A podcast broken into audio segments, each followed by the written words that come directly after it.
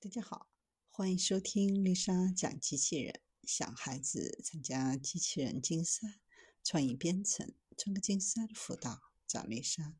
今天给大家分享的是社恐学生老缺勤，让机器人代替上课。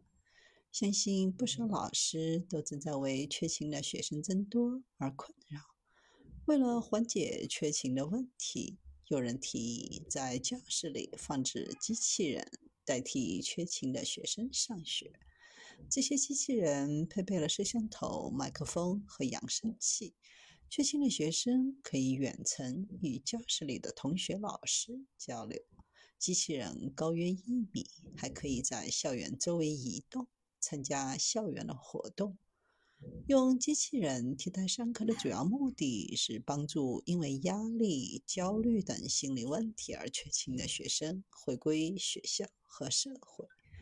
这些学生在沟通上有一定的困难，但并非拒绝沟通。机器人提供了一种降低参与障碍的方法，希望能够鼓励学生回到学校。在开始阶段，计划投放两个机器人。有学校申请使用，但也有人质疑，认为使用机器人的学生自觉性可能会有一定的问题。同时，这些机器人可能会分散其他学生的注意力，与社恐学生的愿望相悖。而且，仅两个机器人的规模可能很难覆盖实际的需求。